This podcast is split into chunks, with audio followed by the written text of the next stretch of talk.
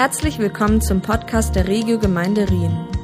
Wir hoffen, dass die Predigt von Wolfram Nilles dich persönlich anspricht und bereichert. Schön, dass ihr wieder mit dabei seid oder vielleicht auch zum allerersten Mal. Mir ist ja zu Ohren gekommen, dass einige diesen kleinen Tanz vermissen, den ich sonst immer auf das Parkett gelegt habe, wenn ich diese Musik von den Blues Brothers gehört habe. Aber ich wollte das ungerne filmen und kann diejenigen nur darauf vertrösten, auf die Zeit, wo wir uns dann wieder gemeinsam offiziell auch treffen dürfen. Und dann wird richtig getanzt, das kann ich euch versprechen. Ich glaube, dass der Apostel Paulus auch jedes Mal, wenn er über die Freiheit nachgedacht hat, die er erlebt hat durch das Evangelium, äh, mit seinen Hüften gezuckt hat und äh, vor Freude etwas ins Tanzen geriet. In unserer Predigtserie, da gehen wir seit einigen Wochen durch den Galaterbrief. Und der ist auch, äh, der wird auch genannt als Manifest der Freiheit. Wahrscheinlich der erste Brief, den Paulus um das Jahr 50 an einige Gemeinden geschrieben hat, die in der heutigen äh, Türkei liegen, im Süden der Türkei. Der hat zwar nur sechs Kapitel und lässt sich in ungefähr 30 Minuten lesen, ist aber ein kleiner, feiner Brief, der eine unglaubliche Sprengkraft hat. Eine Kraft, die unser Leben verändern kann, von Dingen uns befreien kann, die uns gefangen halten. Egal, ob das Schuldgefühle sind oder Bitterkeit oder die Vergangenheit, die uns nicht loslässt oder dass wir nicht loskommen von Scham, von Ängsten, von Sorgen, von irgendwelchen Abhängigkeiten. Und der Galaterbrief ist so wie ein geöffnetes Fenster, durch das die göttliche Gnade wie frischer Sauerstoff in unsere Herzen strömt und uns belebt, uns erfrischt und uns die Wahrheit erkennen lässt, die uns wirklich tatsächlich frei macht. Und wir lesen jetzt hier mal weiter in Kapitel 4 ab Vers 19. Meine Kinder, es ist, als müsste ich euch ein zweites Mal zur Welt bringen. Ich erleide noch einmal Geburtswehen, bis Christus in eurem Leben Gestalt annimmt. Was würde ich darum geben, gerade jetzt bei euch zu sein und im Gespräch mit euch den richtigen Ton zu finden?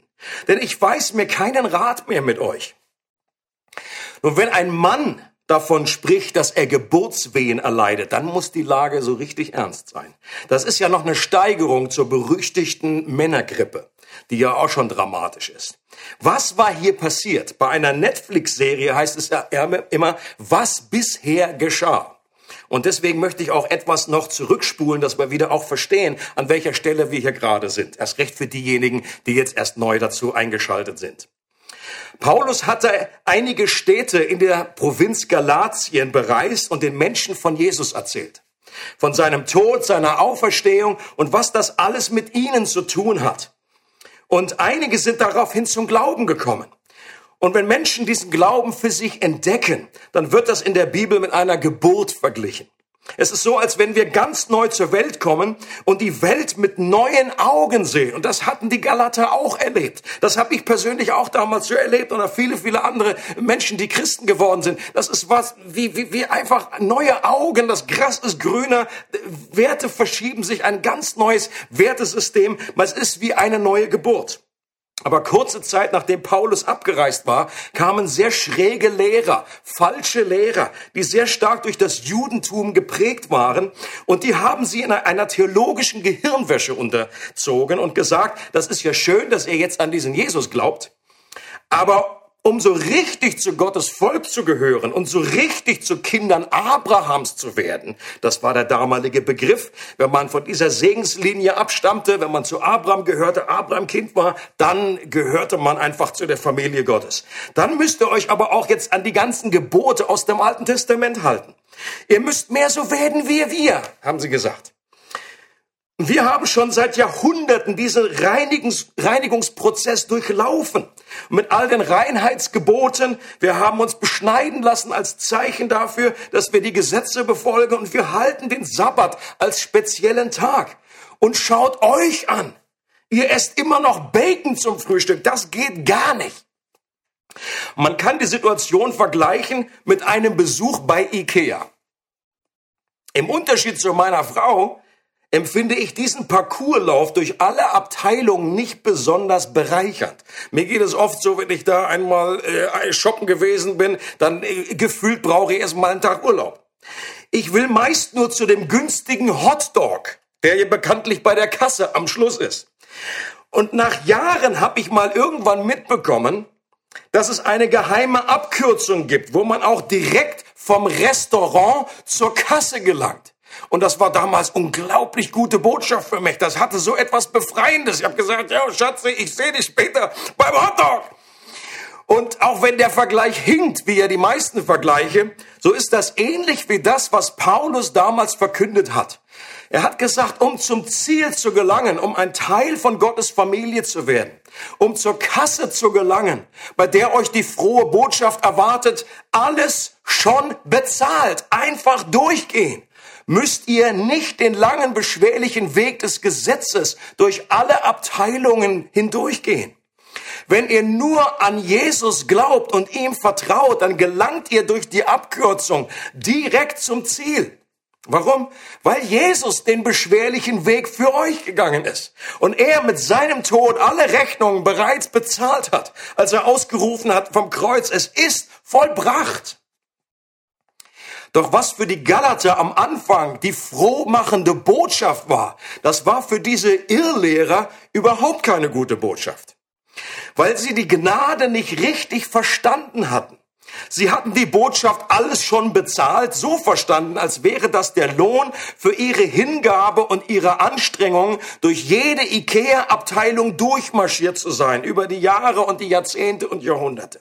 Und jetzt mussten sie mit ansehen, wie da andere ganz fröhlich durch die Kasse marschierten, die eine Abkürzung genommen hatten, und darüber waren sie gar nicht amused. Das gefiel ihnen überhaupt nicht.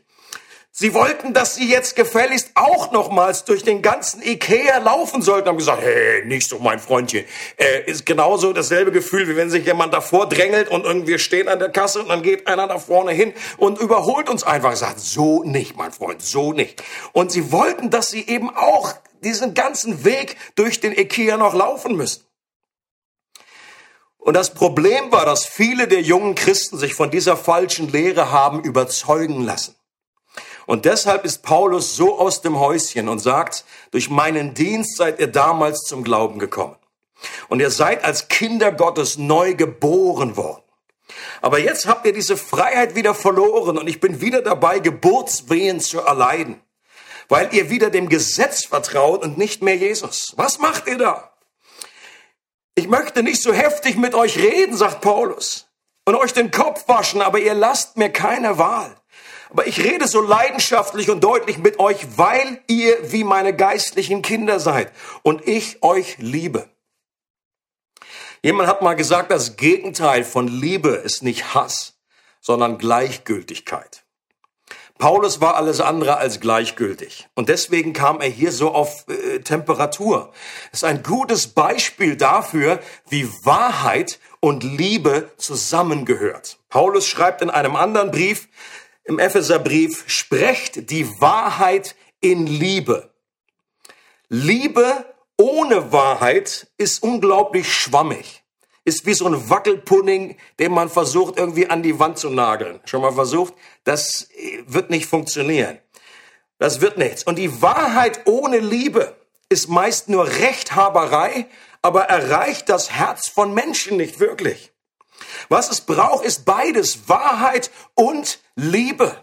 Paulus war ein genialer Theologe, der sich unwahrscheinlich gut auskannte in der Bibel. Aber er war eben auch ein Pastor. Er war jemand, der Menschen liebte. Und beides ist wichtig. Wahrheit ohne Liebe ist nichts und Liebe ohne Wahrheit ist auch nichts. Und dann geht es weiter im Text. Ihr wollt euch also dem Gesetz des Mose unterstellen. Ich frage euch, hört ihr nicht, was eben dieses Gesetz sagt? In der Schrift wird doch berichtet, dass Abraham zwei Söhne hatte. Die Mutter des einen war eine Sklavin, die Mutter des anderen war eine freie Frau. Und zwar wurde der Sohn der Sklaven infolge von menschlich eigenmächtigem Handeln geboren, der Sohn der Freien hingegen aufgrund einer Zusage Gottes. Paulus erinnert jetzt daran, dass in dem Gesetz geschrieben steht, ersten Buch Mose, dass Abraham zwei Nachkommen hatte.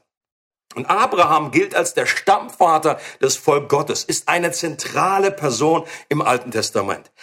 Der war Gott begegnet und Gott hatte ihm und seiner Frau ein Kind versprochen, durch den äh, eine ganze Nachkommenschaft entstehen würde, die so zahlreich sein würde wie die Sterne am Himmel. Das Problem war nur, dass Sarah keine Kinder bekommen konnte. Und irgendwann wurde sie unglaublich ungeduldig und sagte zu ihrem Mann, dann zeuge doch ein Kind mit meiner Magd, mit meiner, einer Sklavin, die sie damals hatte. Und wenn die ihr Kind dann zur Welt bringt, dann ist es so, als wäre es unser Kind. Und in der damaligen Gesellschaft war das absolut akzeptabel. Das war, das konnte man so machen.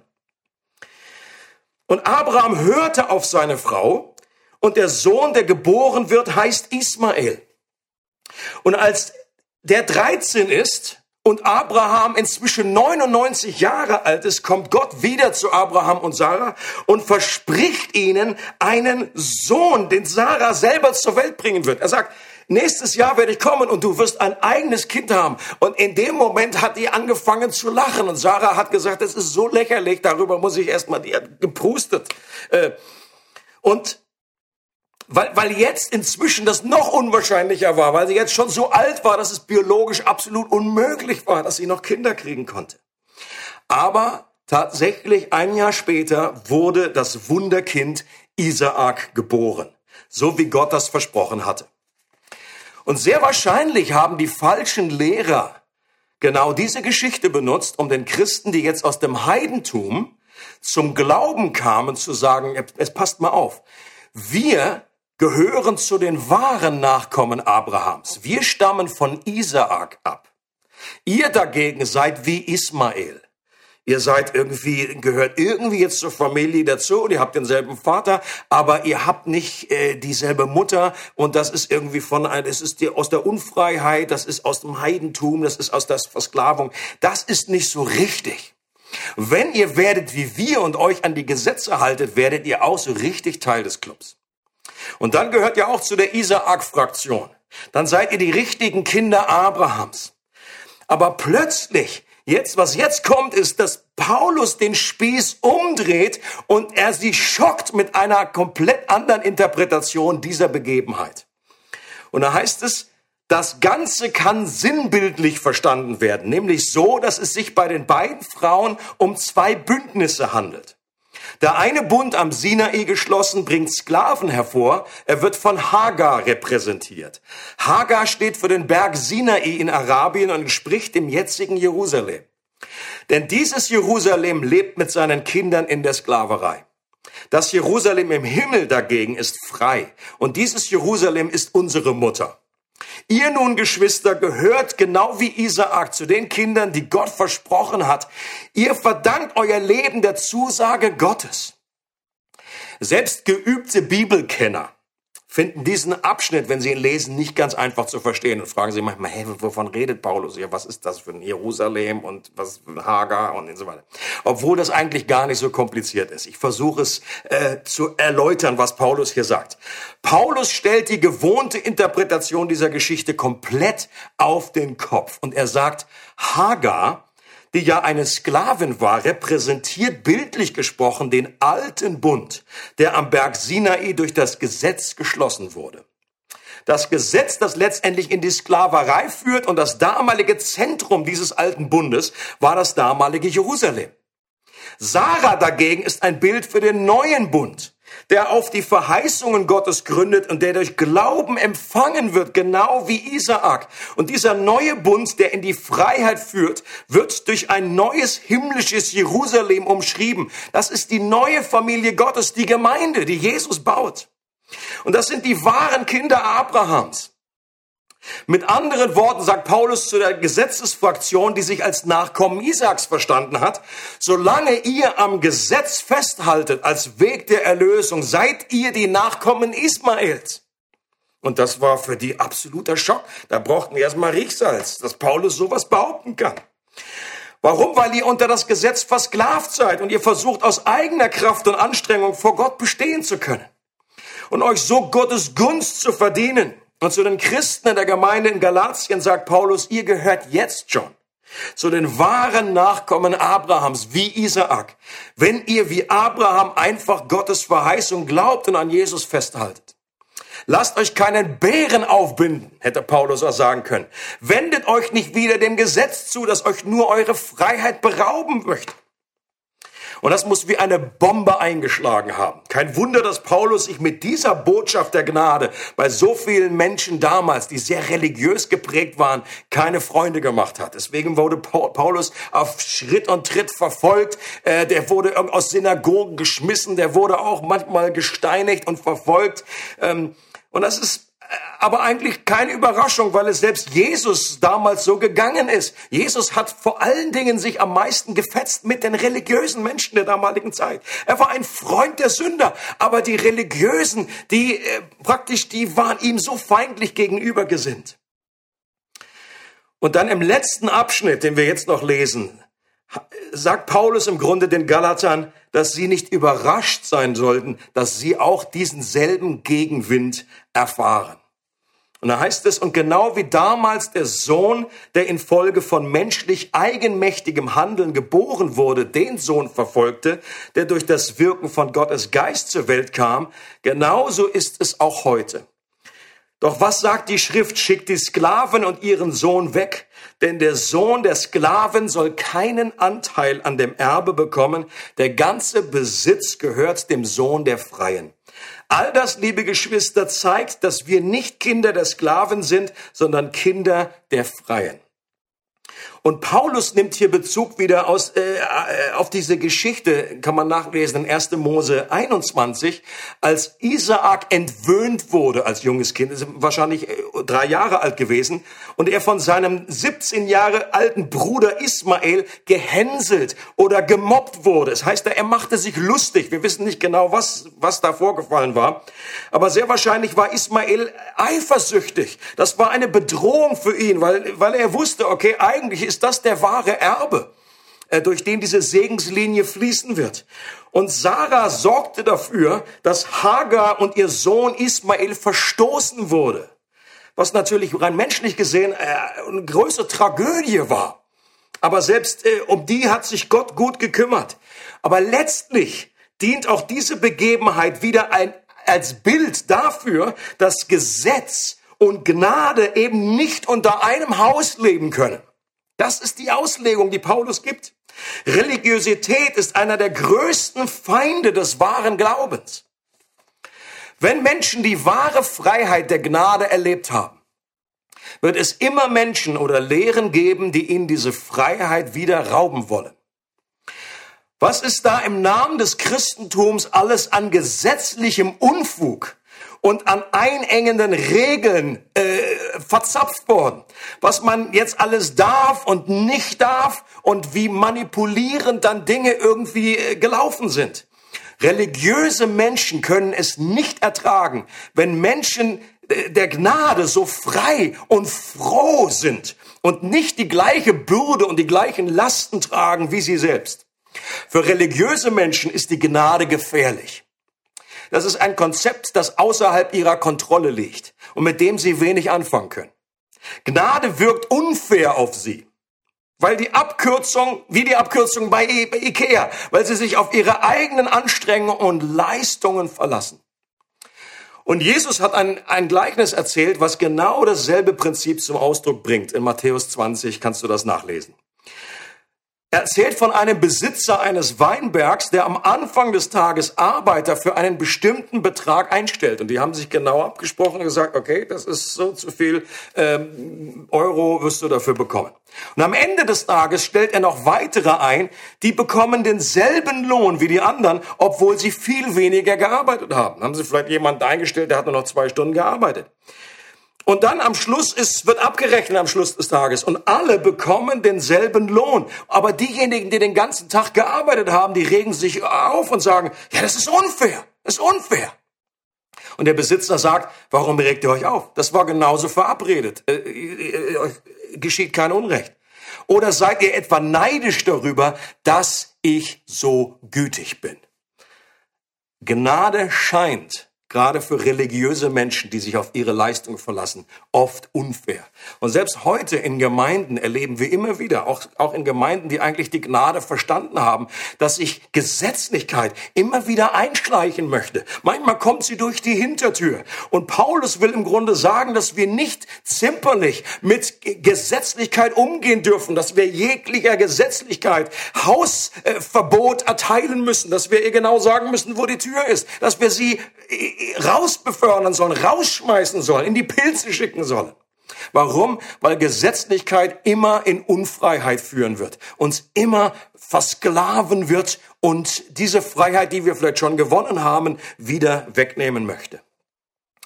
Ich persönlich glaube, dass das Christentum im engeren Sinne gar keine Religion ist, obwohl sie natürlich offiziell unter die Religionen geführt werden. Aber wenn man Religion so definiert, dass es die Anstrengung von uns Menschen ist, sich aus eigener Kraft Gott zu nahen und seine Gunst zu verdienen, dann ist Christentum keine Religion.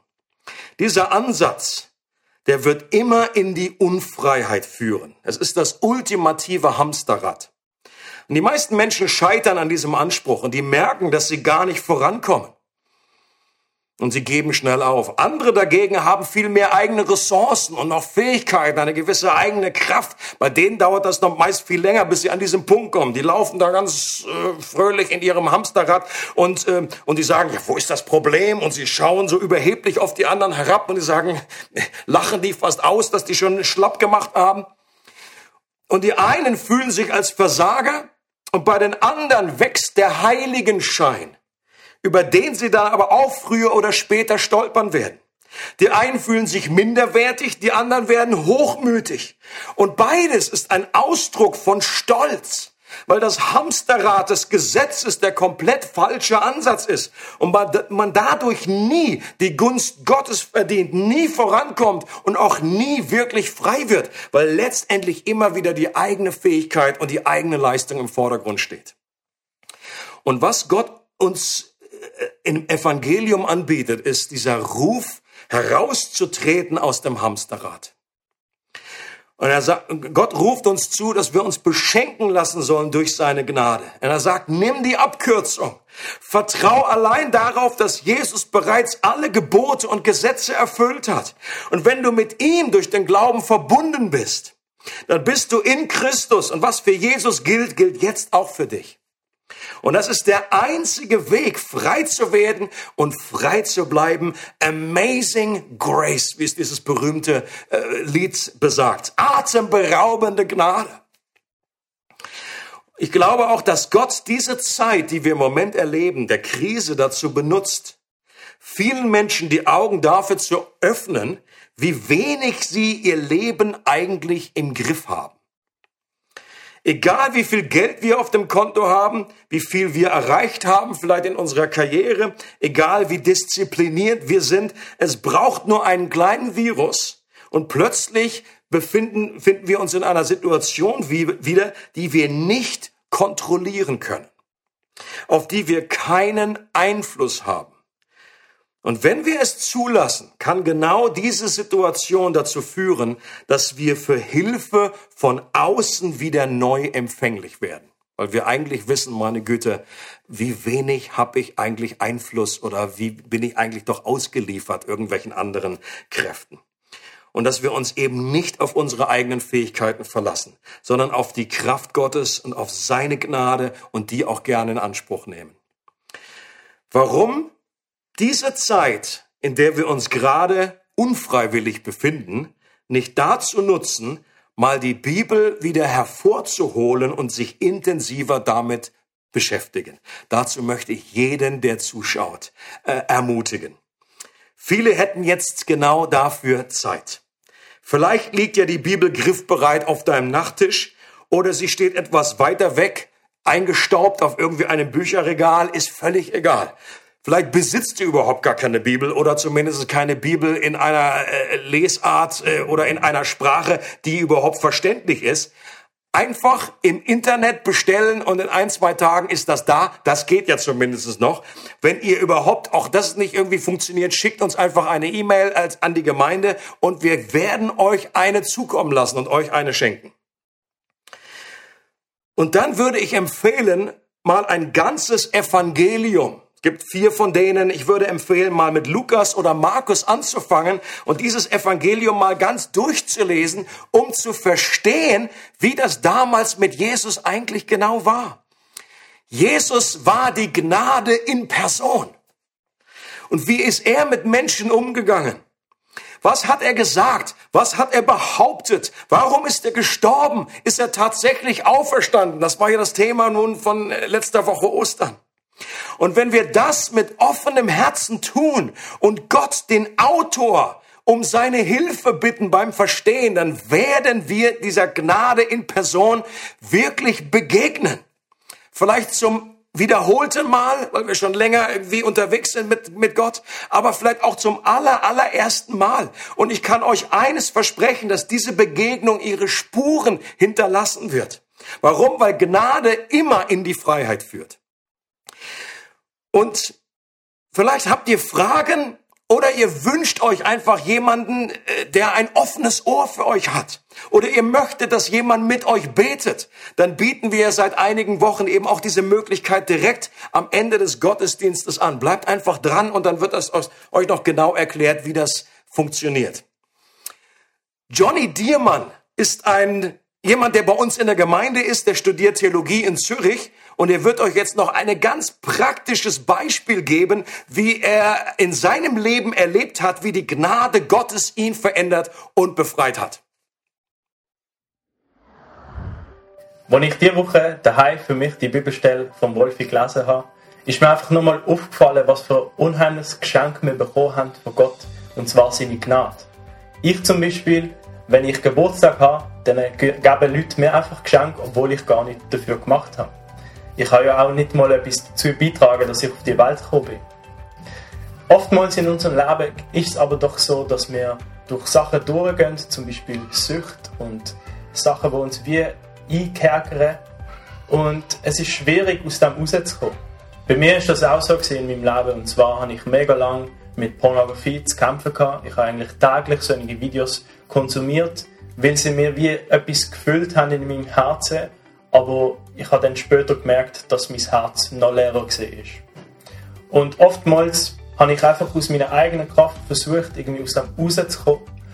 Aber ich bin auch zu Gott gegangen und habe ihn um Vergebung gebeten und habe das auch immer wieder erlebt, dass er mir seine Vergebung zugesprochen hat. Eines Tages bin ich in einem Jugendcamp äh, in der Schweiz gesehen und dort an einem Obig, ich kann es gar nicht richtig fassen oder erklären, Gottes Gegenwart ist einfach auf mich gekommen. Er hat mich erfüllt mit seiner Liebe und ich habe gewusst, dass es Gott ist, weil keiner hat für mich irgendwie bettet, keiner hat speziell zu mir gesprochen. Ich habe einfach gemerkt, dass es wirklich Gott war. Und nach dem Camp bin ich dann heimgegangen und ich durfte merken, dass er mich freigesetzt hat von dem. Ich habe gar kein Verlangen mehr gehabt, solche Videos mehr anzuschauen. Und Gottes Gnade hat mich freigesetzt. Gottes Gnade ist nicht einfach nur Vergebung, sondern Gottes Gnade ist auch die freisetzende Kraft, die uns frei behaltet. Ich weiß, dass amix geht mir durchs Leben mit irgendwelchen Problemen und irgendwelchen Süchten und Angewohnheiten. Und ich weiß, dass das auch nicht immer alles sofort gerade weggeht. Aber ich glaube, dass das Gott auch gerade sofort wegnehmen kann. Ich glaube, dass er das sicher auch schon gesehen hat, die Gebete, die ich im Vorfeld schon gebetet habe. Aber er hat souverän eingegriffen an dem Obig. Ich kann es gar nicht erklären, es war wirklich ein Geschenk von ihm, dass ich das Verlangen gar nicht hatte. Und ich möchte dich auch ermutigen, dass du einfach darfst wissen, dass du Gott bei seinem Wort darfst nehmen, dass du ihm darfst vertrauen, was er dir möchte zusprechen. Und Jesus hat am Kreuz alles überwunden. Mit, seinem, mit seiner Tat am Kreuz hat er es vollbracht, dass wir in Freiheit leben dürfen. Sein Tod und Auferstehung ist eigentlich Zuspruch für unsere Freiheit. Und Gott ist so gnädig mit uns, er ist so geduldig mit uns und ich möchte wirklich ermutigen, dass du einfach das wissen, dass er dich an seiner Hand hat und dass du keine Angst musst haben, sondern dass du das wissen, dass er mit dir zusammen durch alles durchgeht. Sei gesegnet und hoffentlich mal bis bald. Es freut uns, dass du heute zugehört hast. Für weitere Predigten, Informationen und Events besuche unsere Gemeindewebseite www.regiogemeinde.ch.